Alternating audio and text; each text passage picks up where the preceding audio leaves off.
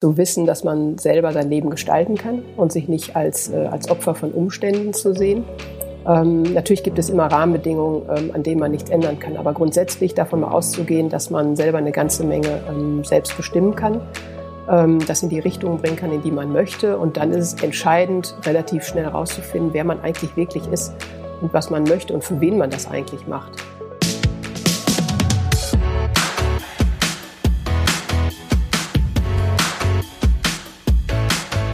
Der Lebensunternehmer-Podcast. Der Podcast für dein glückliches und selbstbestimmtes Leben mit Johannes Ellenberg.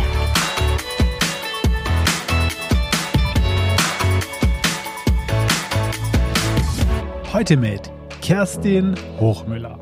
Kerstin gründete direkt nach ihrem Studium zusammen mit einer Mitgründerin ihr erstes Unternehmen, eine Marketing- und Innovationsagentur, und baute dies erfolgreich auf. Im Jahr 2013 ist sie als Geschäftsführerin ins Familienunternehmen ihres Mannes eingestiegen und hat den Generationenwechsel in der Marantec Group erfolgreich vollzogen. Seitdem transformiert sie das Unternehmen in eine Netzwerkorganisation. Dabei ist sie Vorkämpferin und Initiatorin von kooperativen Geschäftsmodellen im Sinne einer Sharing Economy. Im Podcast spreche ich mit Kerstin über ihren beruflichen Werdegang und ihren Arbeitsalltag als Geschäftsführerin einer 500 Mitarbeiter starken Firmengruppe. Besonders spannend war es für mich zu erfahren, mit welcher Strategie sie ihr Unternehmen in die Zukunft führt und warum sie glaubt, dass das Arbeiten in Netzwerken dafür unabdingbar ist. Und jetzt viel Spaß mit Kerstin. Kerstin, vielen, vielen Dank, dass du dir heute die Zeit genommen hast und wir uns unterhalten können. Ja, super gerne. Danke für die Einladung. Äh, Kerstin, äh, du bist äh, Unternehmerin, Familienunternehmerin. Das bist du aber noch nicht seit Geburt an. Nimm uns doch mal zurück in die Zeit, wie du angefangen hast, ja, beruflich tätig zu werden. Was waren da zu dem Zeitpunkt deine Pläne, deine Ziele? Was hast du getan? Ja, also ursprünglich ähm, wollte ich immer äh, irgendwas mit Werbung und Marketing machen. Das hat mich schon immer gereizt und äh, bin dann aber nicht einfach in der Werbebranche eingestiegen, sondern äh, man hat mir irgendwie gesagt, es wäre besser, was Seriöses zu machen. Also habe ich Betriebswirtschaft studiert, aber immer mit dem Schwerpunkt eigentlich, dass ich, äh, dass ich Marketing machen wollte. Ähm, habe ich dann auch getan nach dem Studium, ähm, habe dann einige Jahre bei äh, der Firma Stork gearbeitet, die Süßwaren machen, hatte zwei Vorteile. Ich esse total gerne Süßigkeiten und ähm, ist halt so ein Konsumerprodukt, wo man eben auch äh, wirklich viel im Marketing und Markenbildung macht. Mhm. Habe das dann einige Jahre gemacht und ähm, dann aber schon gemerkt, dass das äh, irgendwie so ein, ja auch nur ein bestimmter Bereich ist und mich eigentlich auch Strategien und Konzeptionen eigentlich schon immer interessiert haben und habe dann ähm, eine Agentur gegründet für Marketing und Design mit einer, heute würde man sagen, Start-up gegründet, mit einer Co-Founderin, einer Freundin von mir und wir haben dann äh, zusammen viele Jahre äh, Marketing Design gemacht. Also dann wurde das schon deutlich strategischer und konzeptioneller, was ich dann gemacht habe. Das war dein ich, erstes ja. Unternehmen sozusagen. Also von der Festanstellung in, in die unternehmerische Tätigkeit genau. zusammen mit einer Freundin. W wann war genau. das ungefähr? Das war 1999, 2000. Ah, okay. Ähm, also mittendrin im äh, New Economy äh, Boom, kurz ja, vor. Ja, genau das war damals auch so nach der Wende und dann dachte ich, okay, die, ähm, die brauchen jetzt ganz viele Unternehmen, brauchen irgendwie einen Weg, wie sie sich vermarkten und wie sie, ähm, wie sie ihre, ähm, ihre Produkte positionieren. Dadurch ist es eigentlich entstanden. Und ähm, dann habe ich natürlich einen Moment gebraucht, um äh, den sicheren Hafen der Festanstellung irgendwie zu verlassen, wie das halt äh, grundsätzlich so ja. ist. Habe dann aber gedacht, wenn du es jetzt nicht machst und immer mehr Geld verdienst und immer sicherer wirst, dann machst du es erst recht nicht mehr. Guter Punkt. Und ähm, ja, absolut. Und dann ähm, habe ich gedacht, okay, dann ist jetzt noch der richtige Zeitpunkt, da ist es noch nicht so schmerzhaft. Und äh, dementsprechend äh, war das dann 1999, glaube ich, habe ich damit angefangen. Wie alt warst du? Wie alt war ich? Ich war 67 geboren, 77 97, äh, 23. Ja, das ist aber auch jung. Ähm, jo, das stimmt, wobei ich auch ähm, nach dem Abitur direkt studiert habe, keine, ähm, keine Lehre gemacht habe. Das war zum Beispiel auch so ein Ding, ähm, wo ich heute, wenn ich drüber nachdenke, was Unternehmertum angeht, gleich gedacht habe, was soll ich da jetzt irgendwo so ein, ähm, so ein Azubi sein und äh, kopieren. Ähm, ich lerne das auch hinterher irgendwie schnell, was man da machen muss und habe dann also keine Lehre gemacht, direkt das Studium gemacht.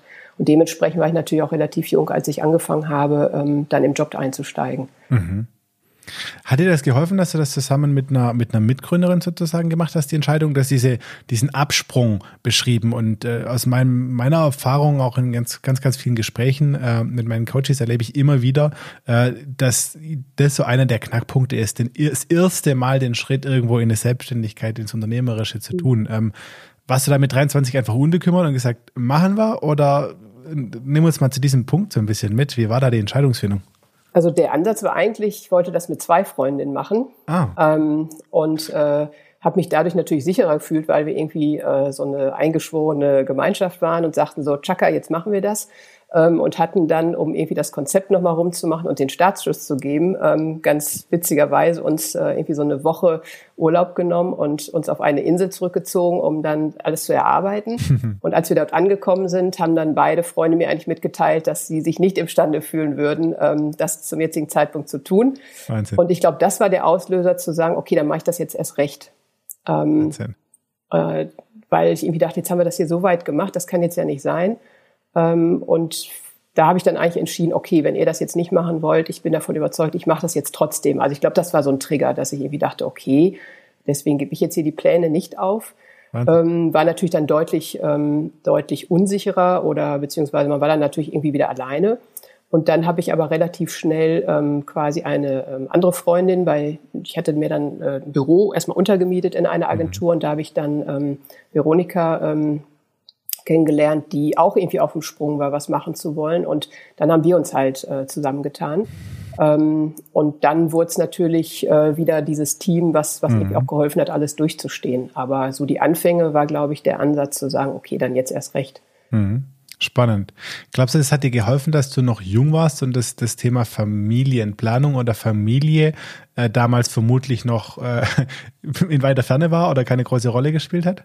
Ähm, sicherlich. Äh, wobei ich glaube, es hätte mich dann trotzdem nicht, nicht abgehalten, das mhm. zu machen, weil das schon immer irgendwie ein stärkerer Schwerpunkt von mir war, als mich irgendwo zu Hause zu sehen und ähm, irgendwie einen Haushalt zu führen und äh, äh, da irgendwie mein, meine Genugtuung draus zu ziehen. Ich glaube, das, ähm, das, das war, mir, war mir egal.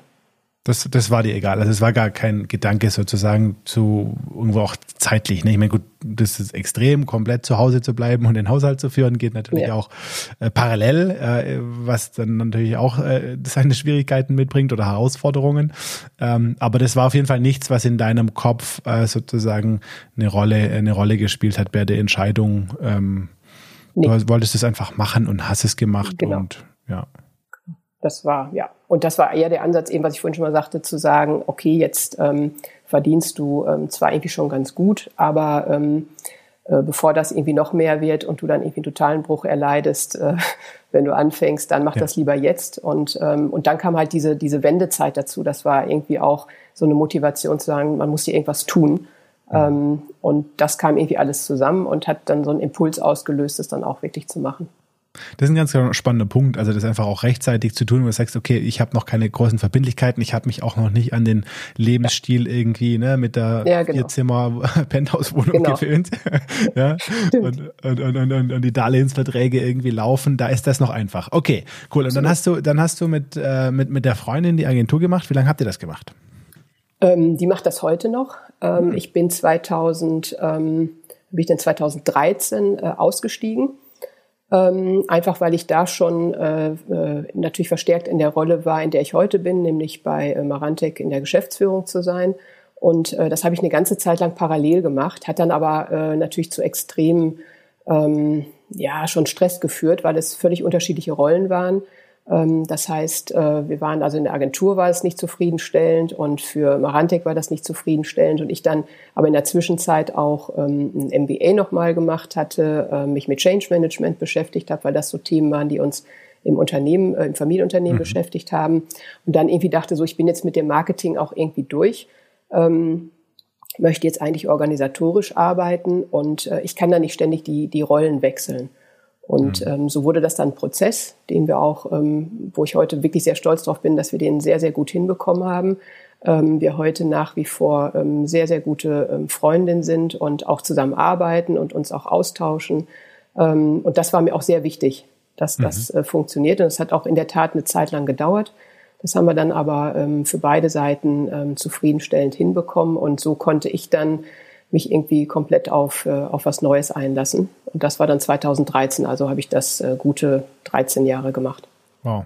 Und das Neue, das war ja eigentlich auch nicht neu, weil das Neue ist, äh, in Form eines Unternehmens deines äh, Mannes äh, ja schon in dein Leben gekommen. Das heißt, ja. ähm, in, wann, wann ist denn das passiert? Wann habt ihr euch da kennengelernt? Äh, hat er das Unternehmen vorher schon gehabt? Äh, ja, er hat das, ähm, er hat das quasi gegründet mhm. ähm, und wir ähm, kennen uns seit äh, Anfang 2000. Ähm, das heißt, ich, ich kannte das Unternehmen äh, natürlich klar von seinen Erzählungen und ja. ähm, äh, wie das halt so ist. Ein Familienunternehmer ist natürlich irgendwie permanent da im Einsatz. Ähm, und ähm, habe dann natürlich da schon sehr viel mitbekommen und wir haben ähm, von Agenturseite auch ähm, angefangen, das Marketing zu betreuen. Mhm. So ähm, sind wir da dann auch eingestiegen und aus diesen Marketingprojekten wurde halt immer mehr, weil ich äh, natürlich immer mehr mitbekommen habe, ähm, was da so passiert und was da so für, für Dinge noch so im Gange sind. Und dann kam halt zusätzlich hinzu, dass, ähm, dass es äh, in der, auf der einen Seite eine Art Generationswechsel geben sollte ähm, da auch noch ein äh, zweiter Geschäftsführer war, der ja, eine völlig andere äh, Vorstellung davon hat, wie man, ähm, wie man Unternehmen leitet. Und ähm, meine Vorstellung war da halt schon eine ganz andere. Also ich habe da zum Teil sehr kritisch äh, halt auf diese ganze hierarchische Struktur geschaut und ähm, immer schon gesagt, also wenn ich jemals in so eine Situation kommen würde, so etwas äh, leiten zu dürfen, würde ich das auch komplett anders, anders machen. machen. Und das hat sich ja. dann irgendwie immer mehr verstärkt und ähm, dann habe ich irgendwann äh, quasi einen Vorschlag gemacht, wie das Ganze gehen könnte. Und dann war ich natürlich auch in der Pflicht, das irgendwie mit zu begleiten oder auch zu tun. ja. ja. okay, das ist spannend. Aber dieser, dieser Punkt, also du sagst, du hast mit der Agentur dann gearbeitet für Marantec, also das Unternehmen, das du jetzt leitest von, von deinem Mann. Ähm, interessiert dich einfach nochmal äh, das Detail. Habt ihr euch tatsächlich sozusagen in einem Dienstleister-Auftragnehmer-Verhältnis kennengelernt oder nee. war das, äh, ist das dann nachher gekommen? Das ist nachher gekommen. Wir kannten okay. uns, äh, wir kannten uns vorher aus dem privaten Umfeld okay. und äh, das ist hinterher gekommen, indem wir uns halt ausgetauscht haben, was machst du eigentlich und ähm, dann ja, klar, dann, dann habe ich mir das angeschaut das und äh, Vorschläge gemacht, was man tun kann. Zu dem Zeitpunkt muss man auch sagen, ist, in dem Unternehmen war Marketing auch, glaube ich, noch ein Fremdwort. Man hat ein bisschen Werbung oder Reklame gemacht und insofern ähm, zog dann das, das Thema Marketing überhaupt in diesem Unternehmen ähm, erstmal erst so richtig ein. Ja.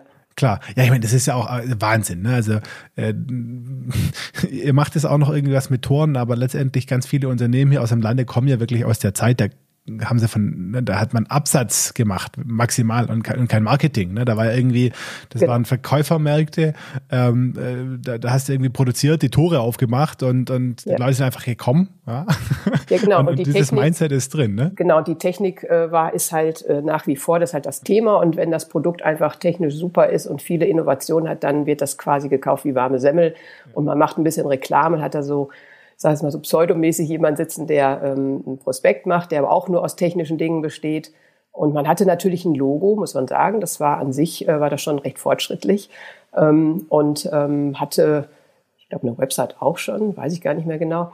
Auf jeden Fall so ein paar Dinge hatte man durchaus. Ähm, aber ja, das war, äh, das wurde nicht wirklich als, äh, als Grund angenommen, warum etwas erfolgreich ist. Mhm. Das war natürlich das Produkt der Held. Das ist ganz klar. Ja, ja. Okay, ja, das ist spannend. Das heißt, du bist da praktisch immer mehr reingewachsen, äh, erst mal als Dienstleister mit deiner Agentur und hast das Marketing auf Vorder-, äh, Vordermann gebracht und hast dann mitbekommen, ja, wie dieses Unternehmen irgendwie funktioniert, wie es auch geführt wird. Du sagst es zwei Geschäftsführer und ähm, ja, ich, hab, ich stelle mir da jetzt so einen relativ klassisch, ähm, autokratisch geführten Laden vor. Ähm, den du da, den du da zu dem Zeitpunkt oder kennengelernt hast oder vorgetroffen hast. Ähm, kann man das so sagen? Ja, das, ähm, das kann man grundsätzlich so sagen. Das hört sich allerdings auch ähm, häufig auch mal so negativ an. Also man muss ja sagen, grundsätzlich Familienunternehmen sind schon extrem persönlich und ähm, wertschätzend miteinander. Mhm. Ähm, trotzdem ist es natürlich so, dass es patriarchalisch ist. Also das ist schon ähm, der, der Gründer und ähm, der, äh, der Eigentümer ist, ist irgendwie der Held natürlich. Hm. Äh, der findet das auch gut, aber die, die Mitarbeiter finden es ja auch gut, ähm, weil sonst würde man ja nicht in so einem Unternehmen arbeiten. Und der hatte natürlich ähm, äh, Erfolg, ähm, hm. immer recht, weiß alles, ist aber auch nah bei den, bei den Menschen, das muss man auch sagen. Und von daher ist das irgendwie so, ja, hierarchisch, ja, alles, was, was, was dort gesagt wird aus der, aus der Leitung, wird irgendwie auch kommentarlos oder auch ohne Argumentation wird das auch hingenommen. Ähm, und auf der anderen Seite ist es aber auch ein extrem ähm, harmonisches, äh, flach organisiertes Gebilde. Das hat so irgendwie beides. Aber ähm, das, äh, das Mitdenken und ähm, Verantwortung übernehmen überlässt man schon gerne ähm, natürlich dem, dem mhm. Obersten. Mhm. Und ähm, insofern äh, ja, stimmt das, aber es hört sich teilweise negativer an, ähm, als, es, als es wirklich ist, weil da wird nicht mit harter Hand geführt, sondern ähm, es ist irgendwie, es ist normal, dass, ähm, dass man sich so, so ausrichtet und dann entsprechend jeder die Erwartungshaltung hat, ähm, dass das auch so funktioniert. Also es, es wird sozusagen nicht unterdrückt, sondern das Gegenüber oder die Gegenseite, oder Gegenseite hört sich jetzt auch negativ an, ja, aber, aber es ist so, das, ja. das Team erwartet oder will das auch sozusagen, will in der Form äh, so geführt werden oder hat sich dran gewöhnt und ist damit zufrieden? Genau, hat sich dran gewöhnt wahrscheinlich. Ähm, irgendwie ist es ja auch äh, einfach und schön, ähm, wenn man weiß, äh, boah, das kann da einer, dann macht hm. man mit. Ähm, dann fühlt man sich natürlich auch sicher und, und aufgehoben. Ähm, ob jeder damit zufrieden ist, ist natürlich eine andere Sache. Kann nicht sein, weil dann wird es heute nicht funktionieren, weil wir es heute komplett anders machen. Mhm. Ähm, von daher war das eigentlich immer äh, mein Ansatz. Ich, also ich könnte das niemals so tun. Ich könnte mhm. niemals ähm, so, ähm, so agieren. Und das war von vornherein klar, wenn, wenn ich das mache, dann wird das komplett ähm, anders sein. Und ähm, sonst, sonst, das wäre überhaupt nicht mein Verständnis von Unternehmertum und auch gar nicht von, von Führung. Und das ist sicherlich auch ein Grund, warum ich mich vielleicht vorher auch gar nicht als Unternehmerin so wirklich wahrgenommen habe, weil das gar nicht dem Bild ähm, entspricht oder entsprach, was man mhm. zum damaligen Zeitpunkt vielleicht noch äh, von einem Unternehmer erwartet hat. Mhm. Es mhm. ist ja heute anders. Also heute ist man damit ja eher ganz gut aufgestellt, aber mhm. das Selbstverständnis war wahrscheinlich ein komplett anderes noch. Jetzt wollen wir es aber mal genau wissen. Also du bist dann äh, 2013 ungefähr ähm, in das Unternehmen eingestiegen. Ähm, was habt ihr da zu der Zeit gemacht? Wie viele Mitarbeiter hattet ihr? Und wie hat dieser Einstieg äh, stattgefunden? Kann mir vorstellen, dass das auch nicht ganz einfach war, als die Frau vom Chef, die auch als Dienstleisterin immer schon mitgearbeitet hat. Wie, wie sah dieser Zeitpunkt und dieser Einstieg aus? Also der äh, 2013, das war dann natürlich irgendwann wirklich offiziell. Mhm. Aber dadurch, dass ich natürlich vorher eigentlich jahrelang ähm, äh, im Unternehmen unterwegs war und dann nicht nur in Marketing-Sachen, sondern eben auch schon bei anderen mhm. Sachen hinzugezogen worden bin, auch mich auch schon eingemischt habe bei verschiedensten Dingen, ähm, sehr, sehr viele Leute kannte und die auch gesehen haben, dass ich da jetzt mich nicht irgendwie auf meinen Lorbeeren ausruhe, sondern dass ich da wirklich ähm, mitarbeite und dass ich auch, ähm, äh, ja, heute mal sagen, Hände schmutzig machen, den Hof kehre und sonstige mhm. Dinge einfach das, ähm, das war schon bekannt. Insofern war meine Rolle natürlich nicht so, ach, da kommt jetzt auf einmal von heute auf morgen, kommt da ähm, jetzt äh, die Frau rein und die macht das jetzt, sondern ähm, ich hatte in, in, in der Zwischenzeit natürlich schon zu vielen Leuten ähm, auch eine, eine Arbeitsbeziehung. Und ähm, so ist das ein bisschen gewachsen. Und dann war es eigentlich ähm, für, die, für die Leute nicht überraschend zu sagen, übrigens, jetzt, ähm, jetzt übernimmt die das auch, ähm, auch hier. Das war das war kein Schock oder das war jetzt nicht so, mhm. jetzt ist hier alles irgendwie anders, sondern ähm, hat gesagt, okay, das ist irgendwie eine Konsequenz, äh, macht mhm. Sinn. Und irgendwie hat, ähm, hat es den Vorteil natürlich, dass die, ähm, dass die ähm, Kolleginnen und Kollegen natürlich auch alle denken, okay, dann, dann hat das auch irgendwie so eine, so eine äh, Beständigkeit. Ja. Also das ist, glaube ich, sehr wichtig dann zu wissen, dass das jemand macht, der zum einen das Vertrauen genießt, dass das ähm, gemacht werden darf und soll und auf der anderen Seite aber auch irgendwie eine Beständigkeit da ist, mhm. dass es nicht einen Bruch gibt, als wenn wir ja. jetzt ähm, einen externen äh, Manager mhm. geholt hätten, den keiner mhm. gekannt hätte. Ich glaube, ja. das war für die meisten ähm, okay. Ja, das heißt, dadurch, dass du so über so viele Jahre schon so präsent warst und auch einfach ja dich eingemischt hast, wie du es gesagt hast, ja, war genau. das eher so ein natürlicher Prozess und kein ich denke was, schon. was was passiert hier. Okay, wie viele Mitarbeiter hattet ihr denn äh, zu der Zeit und ähm, habt ihr das schon das gemacht, was ihr heute macht, also Automatisierung von Toren hauptsächlich? Ähm, ja, also von dem von dem äh, Grundgeschäft mhm. machen wir das heute noch, was wir damals gemacht haben. Wir machen sicherlich heute schon anders. Mhm. Ähm, und wir machen auch schon ein paar Dinge, ähm, die anders sind. Ähm, aber an dem, an dem Grundkonzept äh, hat sich im Moment noch nicht, noch nicht äh, so viel geändert. Ähm, Mitarbeiter, würde ich auch sagen, annähernd ähm, genauso viele. Also wir haben ein bisschen äh, sicherlich hin und her organisiert. Ähm, viele Sachen eher ähm, äh, zentral geleistet, die vorher ähm, in Unternehmen einzeln gemacht worden sind. Also wir sind ja eine Gruppe, die besteht mhm. aus, aus mehreren Unternehmen die wirklich so als loses äh, Netzwerk irgendwie miteinander gearbeitet haben. Und heute ähm, verstehen wir uns wirklich als, äh, als ein Unternehmen. Das ist auch eine meiner Hauptaufgaben, ähm, das auch ähm, motivatorisch und kulturell zusammenzuführen. Mhm. Und ähm, dementsprechend hat sich an der Anzahl der Mitarbeiter ähm, jetzt gar nicht so viel geändert. Es sind sicherlich einige neue hinzugekommen. Einmal Abteilungen, die man irgendwie ähm, für nicht so wichtig erachtet hat, die es heute gibt. Ähm, und auf der anderen Seite äh, auch einige, wie nennen es mal, frische, frische Mindsetter, die ähm, äh, uns einfach auch darin unterstützen, diesen Kulturwandel, den, ähm, den ich da halt anstrebe, auch wirklich äh, umzusetzen. Mhm. Von daher ist das also inhaltlich, sicherlich verändert sich eine ganze Menge. Von der Anzahl der Mitarbeiter ähm, sind wir annähernd gleich geblieben.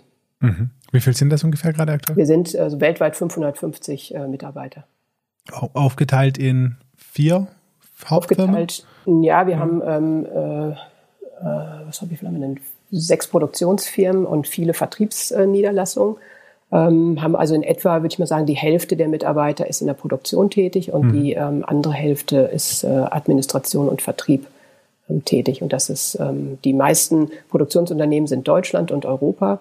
Ähm, eine Produktionsstätte haben wir auch in, in Amerika.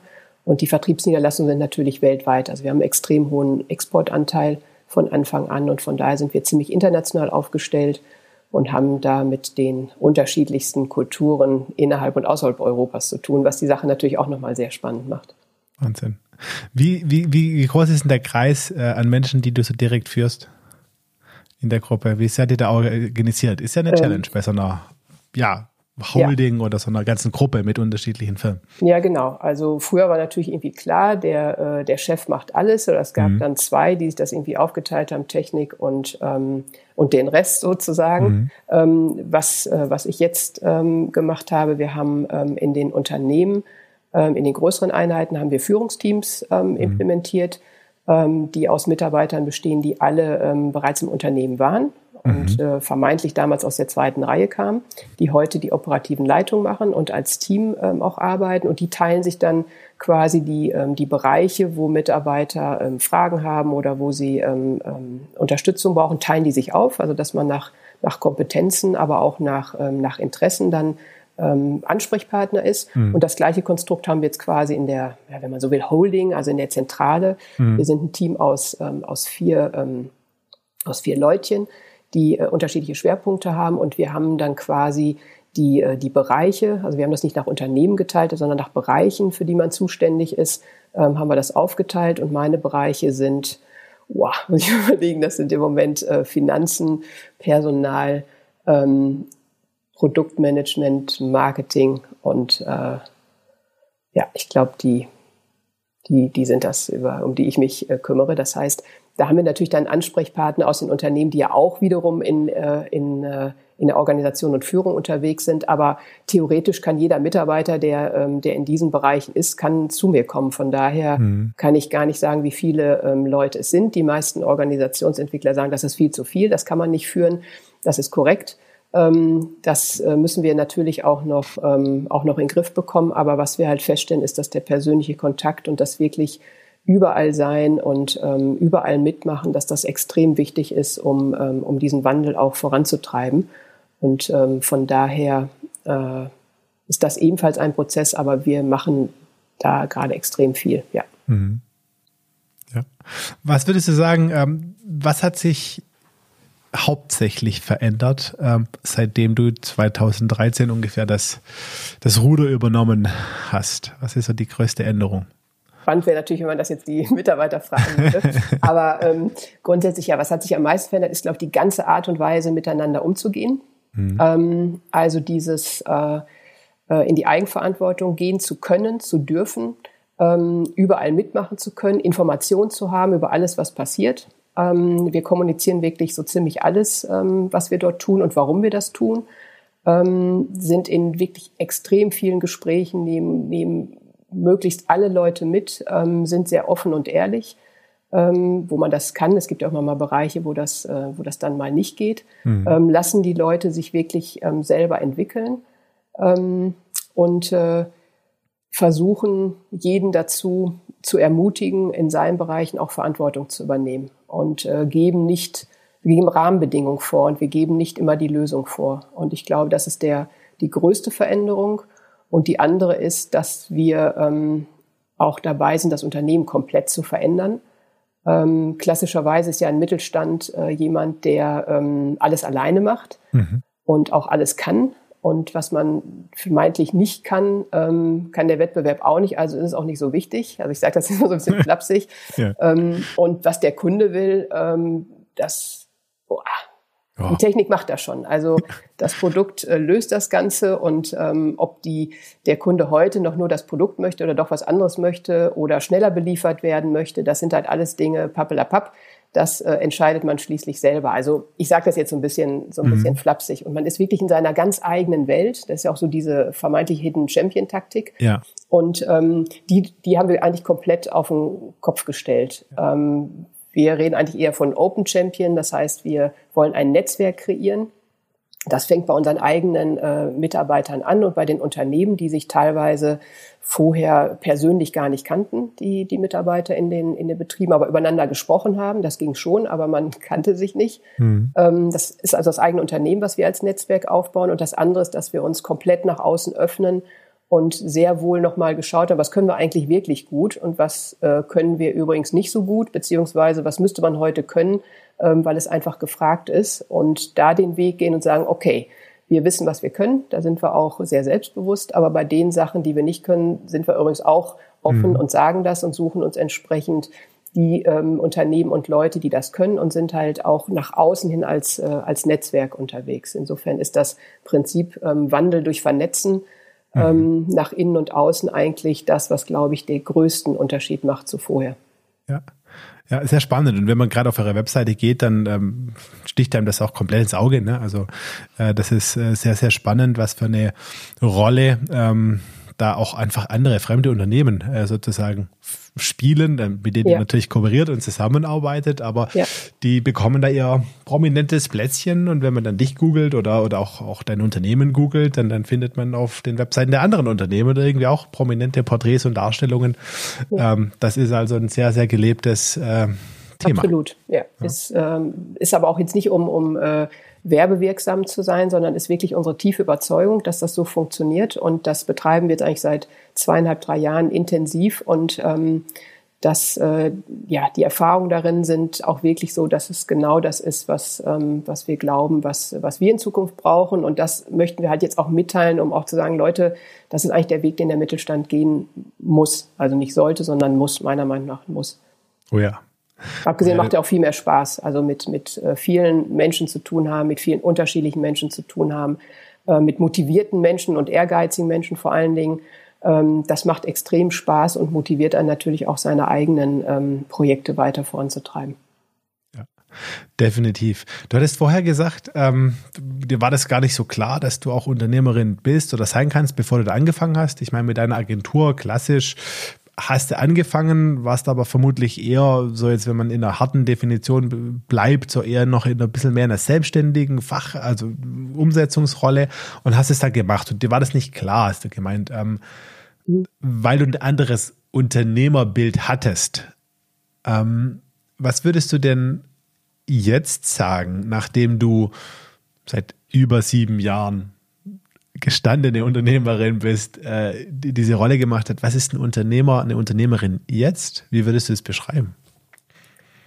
Wahrscheinlich äh, das, was ich schon immer ähm, war. Also ähm, etwas äh, bewegen und gestalten zu wollen, mhm. keine Angst vor, ähm, vor Entscheidung zu haben, mhm. ähm, eine Idee oder eine Vision aufzeigen zu können, ähm, den, wo es Spaß macht, für andere mitzumachen, also ähm, Leute mitnehmen zu können, sie begeistern können, ähm, sich einzubringen und ihr Bestes zu geben. Ich glaube, dass ähm, äh, ja, das war eigentlich schon immer da, aber ich habe das als solches nicht mhm. wahrgenommen. Ähm, was ich ja, glaube ich, eingangs schon mal sagte, ich komme auch gar nicht aus einer Unternehmerfamilie und mhm. darum war das, glaube ich, allein schon von der Erziehung her gar nicht irgendwie angedacht, dass man sagt, so, und du bist jetzt übrigens äh, irgendwie Unternehmer, ja, dann mach doch mal, sondern ähm, das, äh, das ist, glaube ich, dann etwas, wenn man nicht aus einer Unternehmerfamilie kommt, dass man sich wirklich über Umwege erarbeiten muss, mhm. ähm, inklusive des Zugestehens, dass das so ist und was macht man denn jetzt damit? Also ähm, deswegen bin ich ja trotzdem heute irgendwie Manager, also Unternehmer zwar ja vom, vom glaube ich, vom Bewusstsein oder vom Geist wirklich etwas bewegen zu wollen und etwas machen zu wollen. Mhm. Ähm, aber das, was ich dann mache, ist ja dann schon irgendwie managen und äh, selber machen und das, also ich glaube, diese, äh, diese Erkenntnis, die ist ähm, über Umwege erst irgendwie gekommen oder ich habe nicht drüber nachgedacht. Und mhm. ähm, ja, heute würde ich das sagen, stimmt. Eigentlich mhm. äh, hatte ich vielleicht schon immer den Ansatz, äh, Unternehmer zu sein. Wenn ich dann an viele Dinge denke, die ich äh, nicht gemacht habe oder die ich schrecklich fand, hätte, wenn ich sie hätte machen müssen, mhm. ähm, dann äh, war das wahrscheinlich schon immer so. Hm. Also es geht, wenn ich dich auch so richtig ver verstehe, ähm, würdest du auch sagen, ähm, das würde ich auch unterschreiben, nicht um eine Tätigkeitsbeschreibung, also ein Unternehmer, eine Unternehmerin macht dies und jenes, ja, das sind die Aufgabengebiete, äh, sondern es geht vielmehr um ähm, ja das Denken, die Einstellung, das Mindset dazu. Und ähm, das ist letztendlich wahrscheinlich bei vielen Menschen vorhanden ähm, äh, oder kann zumindest durch, sage ich mal, den Schalter auch relativ einfach, ähm, in Anführungszeichen einfach äh, umgelegt werden im Kopf. Würdest du das, äh, würdest du es so unterschreiben? Ja, ich glaube auch, das ist grundsätzlich ähm, äh, ein Mindset, was man hat. Ähm, und was man ja auch sieht, ist, äh, das hat äh, Erziehung kann möglicherweise das, das irgendwie verdecken oder kann mhm. das auch eine Zeit lang irgendwie äh, eindämmen. Aber wenn es da ist, dann, ähm, dann muss man das Glück haben ähm, und vielleicht auch ähm, sich Trägerpunkte suchen, wo man erkennt, dass das so ist, mhm. ähm, dass man irgendwie was bewegen möchte und dass man ähm, unternehmerisch denkt. Und ähm, äh, das ist allerdings sicherlich beliebig schwierig. Hm. Ähm, und darum ist es ähm, wirklich extrem wichtig, darüber nachzudenken, wer man eigentlich ist und was man ist. Und ähm, äh, das natürlich über den gesamten Bildungsweg rauszufinden, wenn ich überlege, ähm, selbst im Betriebswirtschaftsstudium kann man heute gar nicht nachvollziehen, dass einem, es gab nicht einen Kurs, wo jemand gesagt hat, so, jetzt reden wir mal darüber, dass äh, ihr die besten Veranlagungen hättet, um Unternehmer zu sein, sondern ähm, es war irgendwie super cool, wenn man es geschafft hat, in einem Konzern äh, einen Job zu finden oder ähm, irgendwie sicher äh, irgendwo arbeiten zu können, aber zu sagen, so Leute, ihr, ihr habt jetzt hier alles mitbekommen, äh, jetzt macht mal was. Das mhm. ist ja in den letzten Jahren eigentlich ähm, stärker geworden, dass man das auch ins Bewusstsein holt, aber das war überhaupt nicht das Thema. Und wenn man sich halt diese ganzen, den ganzen Bildungsweg dann in Deutschland anguckt und eben nicht äh, aus einer Unternehmerfamilie kommt, wo man irgendwie selbstverständlich meint, äh, mhm. äh, von Geburt an bist du jetzt halt auch schon mal jemand, dann ähm, ist das sicherlich deutlich schwieriger, das, äh, das rauszufinden. Mhm. Aber das ist extrem wichtig. Ja, ich glaube, da werden uns generell ähm, viel zu viele äh, Steine in den Weg gelegt. Ja. äh, definitiv würde ich auch unterschreiben. Ähm, gesellschaftlich, kulturell, aber dann auch vor allem in der, ja, auf dem, auf dem Bildungsweg. Ähm, das heißt, wir haben es alle schwer. Ähm, würdest du, würdest du sagen, dass es Frauen noch ein bisschen schwerer haben?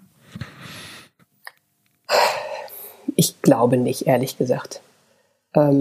Ähm, ich habe mir da auch noch nie Gedanken drüber gemacht. Hm. und mir ist auch noch nie begegnet, dass ich das Gefühl habe, dass äh, jemand jetzt, ähm, weil ich eine Frau bin, irgendwas nicht gemacht hat oder natürlich wird man anders, ähm, wird man anders gesehen und es kann sehr wohl sein, dass man ähm, an der einen oder anderen Stelle mehr tun muss, was anderes tun muss, um ähm, um aufzufallen oder um in bestimmte Rollen zu kommen. Das, das glaube ich. Ähm, vor allen Dingen auch, wenn man klar jetzt an diese ganzen ähm, äh, äh, Quoten denkt und wie sieht es in Aufsichtsräten aus. Das hat natürlich ähm, äh, damit zu tun, dass, äh, dass da ein Status quo gehalten wird, keine Frage. Aber ähm, grundsätzlich ähm, glaube ich, dass wir hier in Deutschland ähm, kein Problem haben, wenn man als Frau etwas machen möchte. Das glaube ich nicht. Ich glaube, man muss einfach natürlich damit umgehen.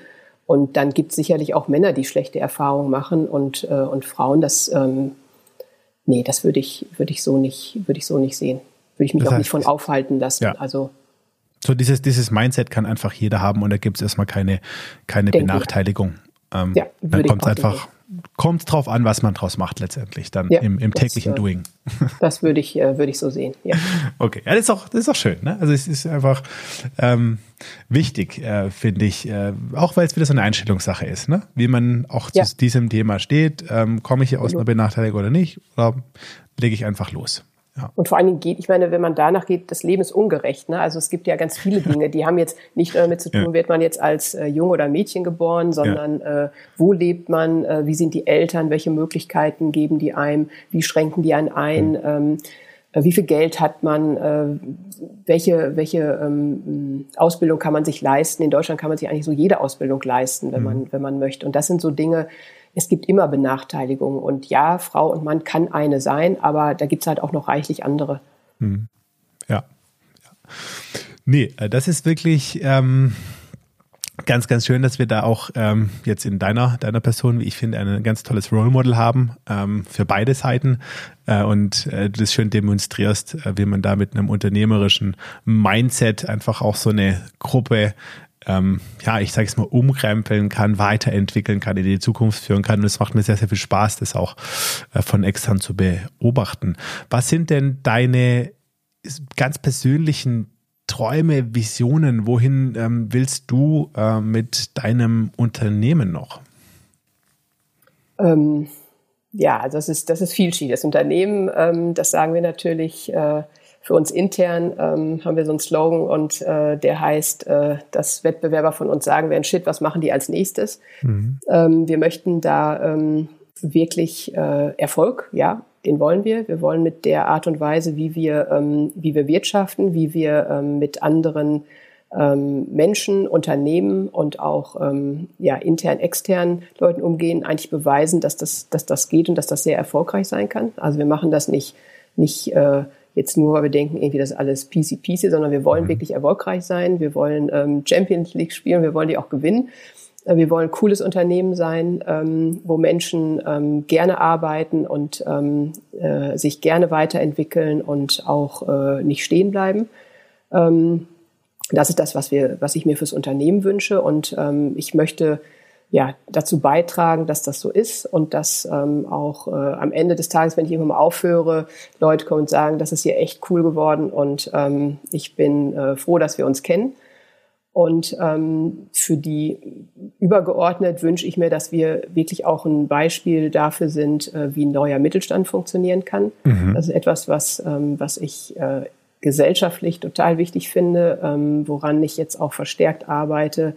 Ähm, zu sehen, zu zeigen, dass, ähm, dass wir uns ändern müssen. Das steht völlig außer Frage. Ich glaube, dass die, dass die Politik der äh, Mittelständler ähm, dazu führen wird, dass wir riesige Probleme bekommen. Wir, wir müssen uns öffnen, wir müssen mhm. anders wirtschaften, anders denken. Ähm, wir haben die, die meisten ähm, Familienunternehmen überhaupt in der Welt und ähm, die, die Kraft und die Energie, die, die daran liegt und auch eigentlich die, die Strukturen, die heute ja gewünscht sind, nämlich das Menschliche und dieser Purpose, über den alle sprechen, das Wertschätzende, wenn man das einfach zusammenbringt, dann glaube ich, haben wir wirtschaftlich eine solche Kraft und Stärke, mhm. die, ähm, die uns gegenüber der Welt und dem Wettbewerb, der da draußen ist, ähm, absolut äh, mindestens gleichberechtigt ist, wenn nicht sogar deutlich stärker. Und ich glaube, dass es das braucht, um auch ähm, äh, ja, Demokratie und, und Freiheit auch zu gewähren, mhm. weil ähm, wenn wir uns mal umschauen, gibt es nicht mehr so viele Länder, in denen wir so leben können wie hier. Und ich glaube, dass das ähm, extrem wichtig ist, sich dieser Verantwortung wieder bewusst zu sein und ähm, etwas zu ändern und nicht nur ein bisschen zu reparieren, sondern wirklich sich krass zu verändern ähm, und dafür den Mut aufzubringen ähm, und sich auf den Weg zu machen. Und dafür möchte ich einstehen, dass das passiert. Mhm. Und das, das sind meine, so meine Wünsche quasi sagen, dass du da, ähm, sag ich mal, eh auch ehrenamtlich und äh, neben deinem Hauptjob äh, tätig bist und fleißig bist, ähm, da Dinge auf die Beine zu stellen, äh, dass das vielleicht in Zukunft besser gelingt noch. Genau, da ja. ähm, bin ich dabei. Ähm, das ist äh, fast spruchreif, aber ähm, ja, ich arbeite da intensiv dran. Auch mit äh, lieben Kollegen zusammen, äh, um genau das, äh, das auch eigentlich in die Welt zu tragen. Ja, das ist neben dem dem täglichen, ähm, was ich im Unternehmen tue, ähm, ist mir wirklich eine äh, Herzensangelegenheit, das auch zu machen. Das finde ich, finde ich, finde ich ganz arg wichtig und hoffe natürlich, ähm, dass ihr damit auch einen Haufen Erfolg habt. Ja, Weil ich stimmt. glaube auch, wir haben das bitter nötig. Okay, ähm, Kassin, so ein Unternehmerinnenleben ist ja manchmal auch ähm, schwierig. Es gibt ja auch ähm, Themen, die, denke ich, nicht so einfach sind. Es gibt hm, Stress, es ist anstrengend. Ähm, hast du so eine bestimmte ähm, Lebensphilosophie, mit der du durch deinen, dein, dein Leben gehst, ähm, mit Stress umgehst? Ähm, wie darf ich mir das ähm, vorstellen? Ja, Stress gibt es natürlich ähm, reichlich, solange der positiv ist, alles super. Aber es gibt natürlich auch negativen Stress. Mhm. So ein Unternehmen umzubauen, das ist auch nicht nur Spaß. Das hört sich natürlich auch immer irgendwie super an, wenn man darüber spricht. Aber es gibt auch viele Situationen, wo man sich zwischendurch auch fragt, was macht man hier eigentlich? Ähm, und das könntest du auch leichter haben. Das, ähm, das ist sicherlich so. Und da passieren halt so ein paar Kleinigkeiten, die mhm. äh, im Wesentlichen von, von Menschen ausgelöst werden, die mich dann wieder motivieren zu sagen, ach, okay, das ist manchmal jemand, der sich einfach für etwas bedankt oder ähm, man sieht, dass jemand motiviert ist und mhm. ähm, etwas tut, was ähm, außerhalb des, des Normalen liegt. Und dann bin ich eigentlich auch gleich schon wieder motiviert, ähm, das weiterzumachen. Ähm, und Stress als solches, ähm, boah, ich begegne dem eigentlich mit Humor. Ich finde das mhm. total wichtig. Kann auch wirklich über jeden möglichen Kram lachen. Das ist auch ähm, sehr wichtig. Das haben wir auch, machen wir auch im Team. Ähm, ich glaube, dass das ein gutes äh, Ventil ist, um damit umzugehen. Auch mal ähm, Dinge durch den Kakao zu ziehen und dann wieder, wieder ähm, mhm. irgendwie sich, äh, sich einzugrufen. und das andere ist als, als, äh, ja, als Philosophie. Ich versuche wirklich, ohne Vorurteile Menschen zu begegnen und jemanden nicht in eine Schublade zu stecken, sondern wirklich ganz bewusst sagen, okay, ich höre hin, was der sagt, wie der das sagt, ähm, was, was ihm eigentlich wichtig ist, was der kann. Ähm, jeder kann etwas und jeder ähm, hat, hat Dinge, die, ähm, die dazu beitragen, dass etwas gut wird. Und wenn ich anfange, jemanden schon von vornherein aufgrund ähm, Aussehen, was hat der an oder wie sagt der vielleicht etwas, ähm, oder hat er irgendwas nicht gesagt oder irgendwas nicht gemacht, ihn dann halt sofort in eine Schublade packe, dann, dann verliere ich, glaube ich, ähm, einen Input, den ich, den ich bekommen kann. Und das ist, das habe ich ähm, ja eigentlich in meinem MBA-Studium gelernt, hatte ich mit sehr, sehr vielen unterschiedlichen Leuten zu tun. Und das war, glaube ich, das größte Learning, zu sagen, man kann völlig wertfrei, sollte völlig wertfrei auf Menschen zugehen und dann wird man auch immer etwas ähm, sehr Schönes und Positives ähm, zurückbekommen. Das ist so ähm, etwas, was ich versuche, egal was passiert. Hin und wieder hat man natürlich auch mal, ja, dann geht's halt mal nicht. Aber im Großen und Ganzen ist das, glaube ich, ähm, ein riesiger Mehrgewinn, wenn man das schafft. Spannend. Das versuche ich. Spannend. Wenn man auf dein LinkedIn-Profil geht, ähm, dann springt einem dein Motto ins Gesicht oder zumindest ein Satz ins Gesicht. Ähm, ja. Super sein ist wichtiger. Verstehe genau. ich mir die Frage wichtiger als was und was meinst du damit? Genau, ja, das äh, eckt in der Tat äh, teilweise an. Äh, manche meinen auch, das wäre irgendwie arrogant, ähm, das zu sagen, aber das ist absolut nicht das, was dahinter steht. Und zwar geht es eigentlich darum, ähm, zu entscheiden, was eigentlich gerade wirklich wichtig ist und das zu tun. Weil ich kann mich natürlich den ganzen Tag mit Dingen beschäftigen, die ähm, keine große Wirkung oder Bedeutung haben und mhm. einfach zu sagen, mach das, was wirklich super ist ähm, super für andere, super fürs Unternehmen, super fürs Projekt, ähm, super für, ähm, für die Zielerreichung. Konzentriere dich auf das Wesentliche. Ähm, das meint es eigentlich, dass Supersein wichtiger ist, als ähm, zu sagen, ich habe jetzt hier äh, zehn Stunden gearbeitet und äh, 23.000 Mails bearbeitet, sondern ähm, ich habe mich darauf konzentriert, was heute und jetzt wichtig ist und das habe ich gemacht. Das steckt dahinter. Cool. Und das ist ein schöner, ein sehr schöner Reminder. Den kann man auch, den kann man auch mal auf sein LinkedIn-Profil schreiben. Das finde ich, äh, finde ich gut. Genau, den habe ich nicht erfunden, sondern den habe ich wirklich bei einem äh, Vortrag gehört ähm, und hat mich nachhaltig so bewegt, dass ich dachte, ja genau, das, äh, das hilft, wenn man ihn, wenn man ihn täglich liest, ähm, sich wieder einzunorden und ähm, zu konzentrieren auf die Dinge, die wirklich, wirklich wichtig sind. Wirklich wichtig sind.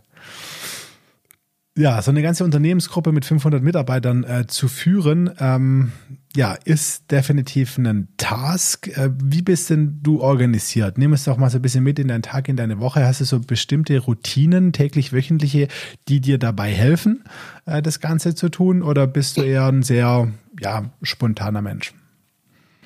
Grundsätzlich hasse ich eigentlich Routinen. Mhm. Das äh, brauche ich eigentlich gar nicht. Ähm, mache mich auch manchmal wahnsinnig. Ähm, und äh, Trotzdem bin ich natürlich so organisiert, dass ich ähm, eigentlich äh, die meiste Zeit des Tages ähm, in, in Meetings unterwegs bin und mhm. für ähm, alle möglichen Leute zur Verfügung stehe, überall mitarbeite, ähm, Dinge initiiere, mit, mit organisiere. Das mache ich eigentlich die meiste Zeit des Tages und ähm, nutze dann ähm, Abendstunden und Wochenenden, um ähm, meine Dinge zu tun oder um strategisch zu arbeiten, mhm. was ich eigentlich wirklich sehr, sehr gerne mache. Mhm. Ähm, zwischendurch texte ich auch gerne mal, weil ich, ähm, weil ich mit Sprache auch gerne umgehe. Dann bin ich auch ganz froh, wenn ich sowas machen darf. Ähm, insofern ist die Routine eigentlich wirklich die Zeit zu nutzen, mit möglichst vielen Menschen am Tag ähm, im Kontakt zu sein mhm.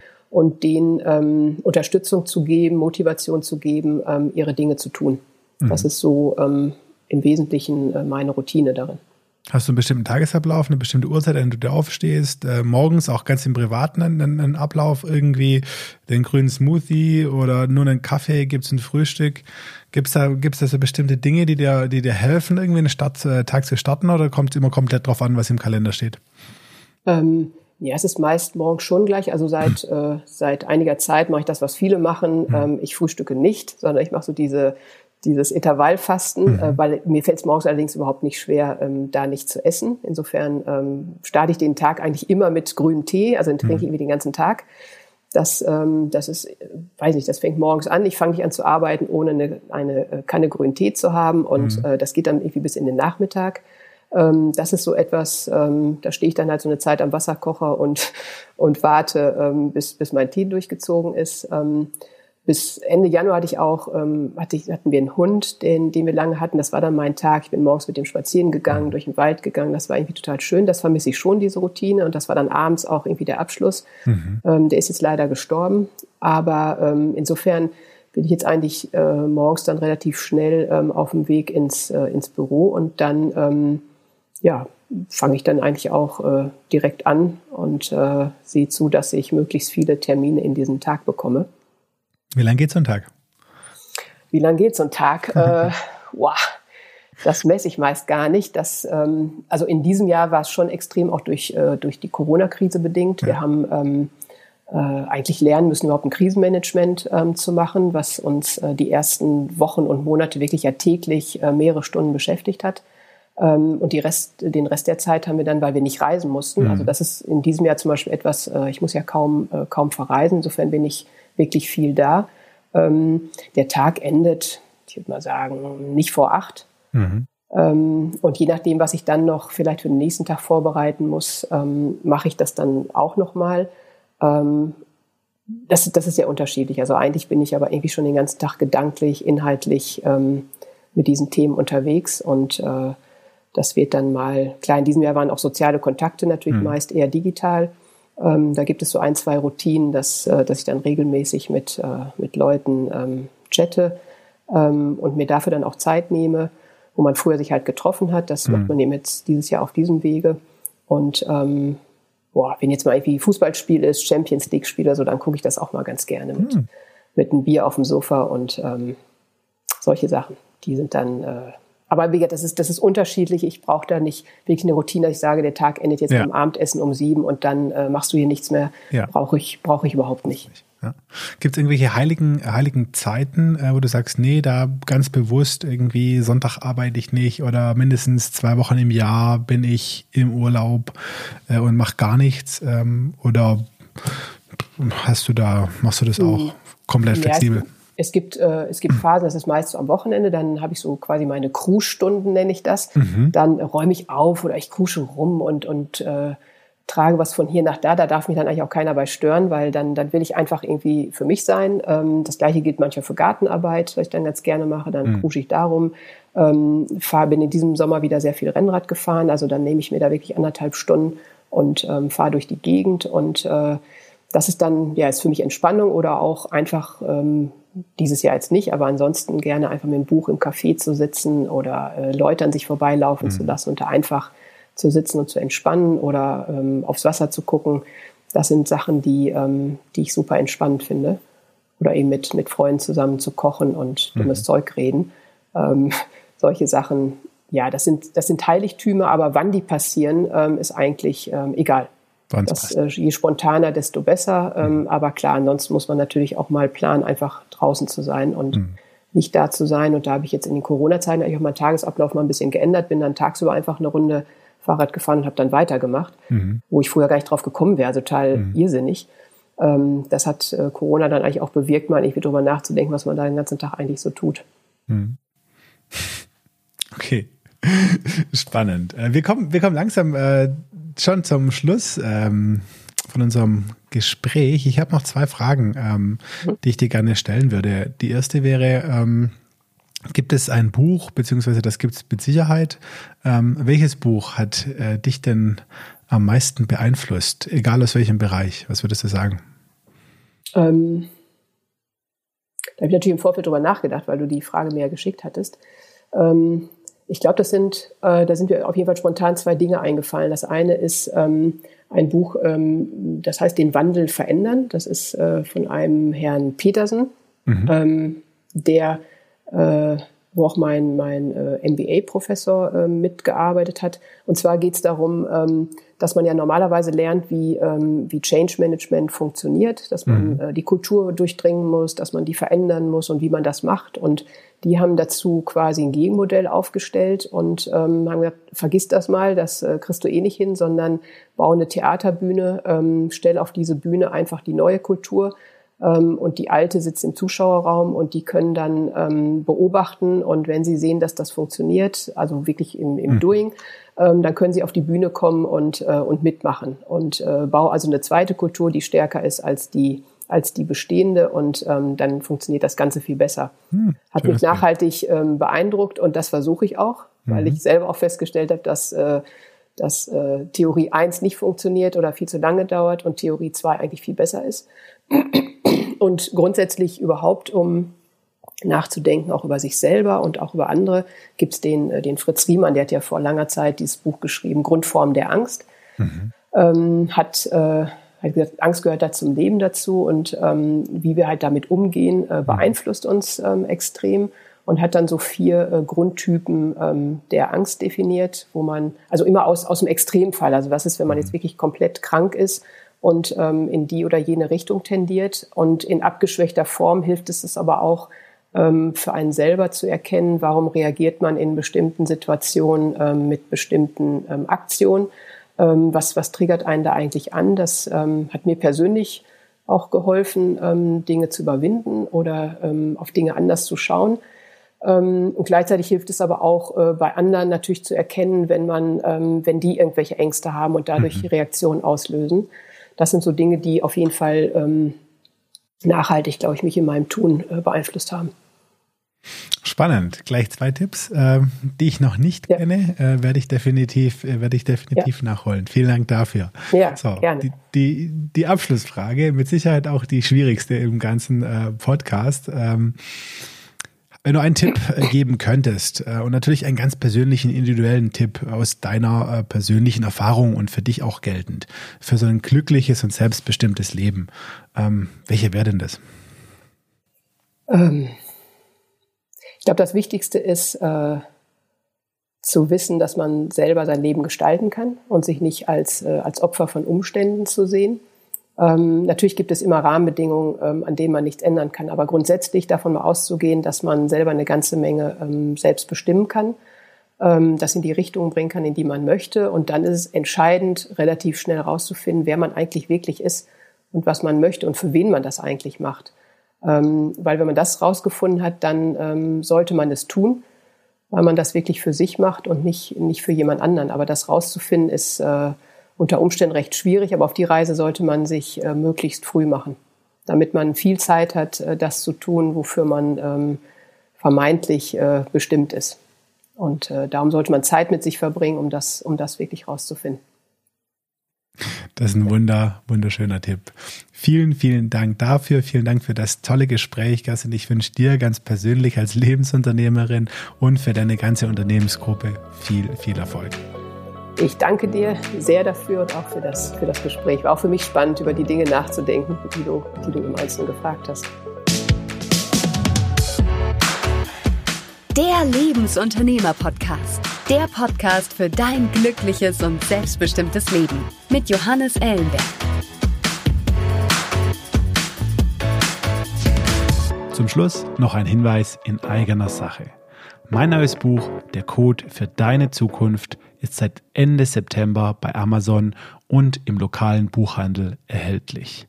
Im Buch gehe ich dem Schlüssel für ein glückliches und selbstbestimmtes Leben auf den Grund und gebe meinen Lesern Werkzeuge für die individuelle Gestaltung ihres eigenen Lebens an die Hand. Mehr Informationen zum Buch und eine Leseprobe findest du unter der-code.online.